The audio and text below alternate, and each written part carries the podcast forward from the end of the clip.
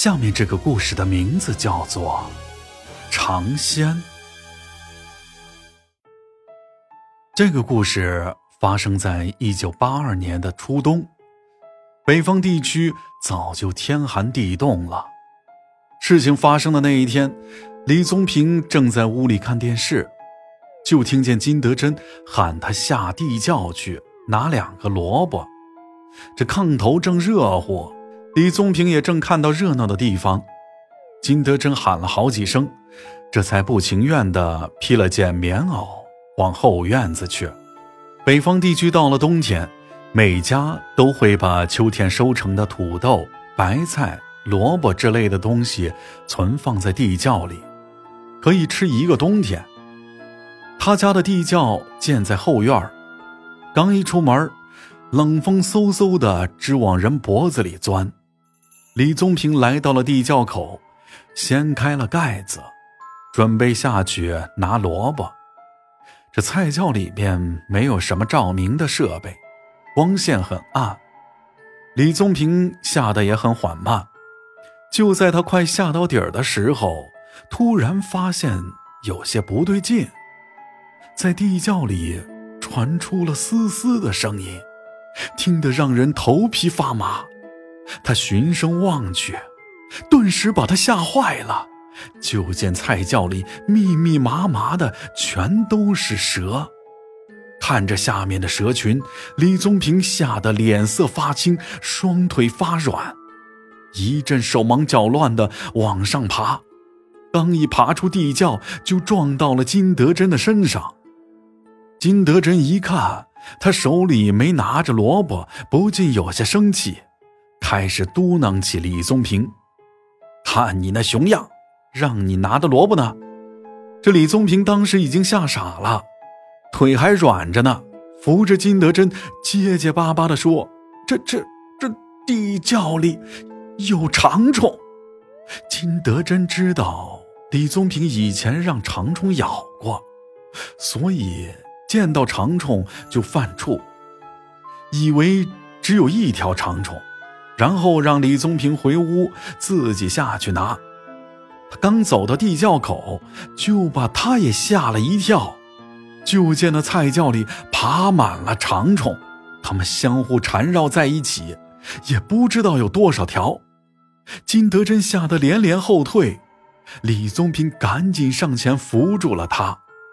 他俩被地窖里的长虫吓得不行，可是怎么想也想不明白这东西是怎么来的。按说入了冬，这玩意儿早就该冬眠了。李宗平这时也来了火，非要把那些长虫全都给烧死。这金德珍赶忙拦住了他。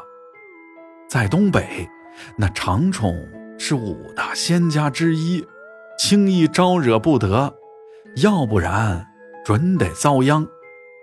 这正当两人不知如何是好，突然金德珍想起来，他小时候用过艾草烟熏驱赶长虫的事情，就赶紧让李宗平去西墙根拿艾草来熏。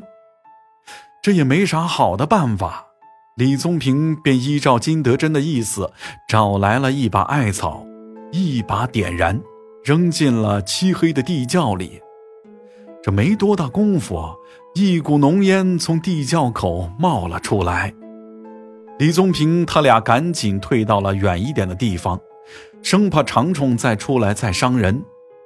艾草产生的浓烟越来越多，冒得老高。老远就能看见那一股子浓烟，可奇怪的是，一条长虫也没有从菜窖里爬出来。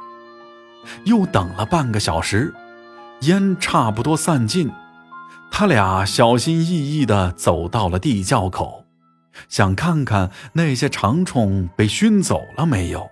李宗平伸头一看，这菜窖里一条长虫也没有了。只有燃尽的艾草灰在零星的冒着烟，李宗平也不知道那些长虫都是怎么进的地窖，一下子又不见了。就在柴火垛上捡了根木棍，拿着就要下地窖看个究竟。他拎着木棍，小心翼翼地下到了菜窖里，四下找了半天，也没有见到一条长虫，而且周围的土壁上也没有可进出的洞口。刚才那不计其数的长虫就这么消失的无影无踪了。他发觉不对劲儿，又仔细的找了一遍，还是没有找到。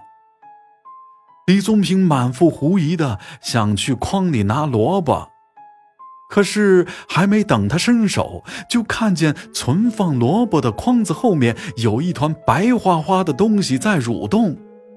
这下他看清了。那是一条有碗口粗细的大长虫蜷在那里，看到李宗平，并没有攻击，而是显得有些有气无力。李宗平被蛇咬过，一直就有阴影。这么粗的大蛇把他吓得脑子一片空白，心里只有一个念头在支撑着他，那就是在大长虫咬自己前，先把他给弄死。他抡起木棍，没头没脑的在大长虫身上一顿猛砸，也不知打了有多少下。等他停手的时候，发现那大长虫早已瘫在血泊里不动了。等他缓过神来，心里也隐约的觉得自己闯了大祸，可是他没敢吱声，悄悄地把大长虫用土掩埋了起来。临走还没忘记拿上两个萝卜，回了屋也没敢把这件事告诉金德珍。那天晚上吃了饭，也就早早的睡下了。一直到了第二天早上，金德珍送孩子去上学，也没见李宗平起来，就催促着李宗平赶紧起来把院子里的柴火劈了。等到金德珍送完孩子回来。一进院就看见那些木头还是一点没劈，顿时火气就上来了，气呼呼的进了屋。一看李宗平还在蒙着头睡，他怒气冲冲的掀开被子，这一掀开，差点没把金德珍给吓尿。就见李宗平把手脚扭曲到了一块儿，团成了一个团，紧闭着眼睛睡得正香。就像一条大长虫一样盘在炕上睡觉，金德珍赶紧去镇上找崔瞎子，不一会儿就把崔瞎子请来了。崔瞎子只看了一眼李宗平，就惊在了当场。崔瞎子说：“他看到有一条碗口粗的大白长虫盘在李宗平身上。”他问金德珍：“是不是招惹长虫了？”金德珍也不敢隐瞒。就把李宗平怎么在地窖里看到蛇，怎么驱赶蛇，跟崔瞎子如实的说了一遍。崔瞎子却说：“那不是啥蛇群，那是有一条大蛇和你家有缘，本想在你家得到，没想到被李宗平稀里糊涂的给打死了。”这金德珍知道崔瞎子的本事。上前苦苦哀求崔瞎子救救李宗平。这件事非常的棘手，可是也不是解决不了。崔瞎子说：“这五大仙家属柳仙大度，不记仇，而且大白蛇就是奔着和李宗平家来结缘的。就算李宗平不把他打死，他也该脱体了。”只是多受了些皮肉之苦，也算是最后的劫难吧。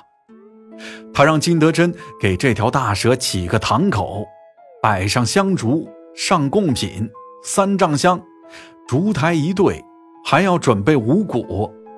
金德珍不敢怠慢，把整个村子借了个遍，总算是备齐了。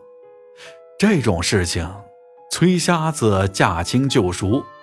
摆香案上贡品，起咒烧香，那一套做下来也是非常的讲究，把大蛇堂口立的是规规矩矩，供牌上写着“长仙之位”，蛇是五大仙家中的柳仙，取长虫的谐音“肠子头。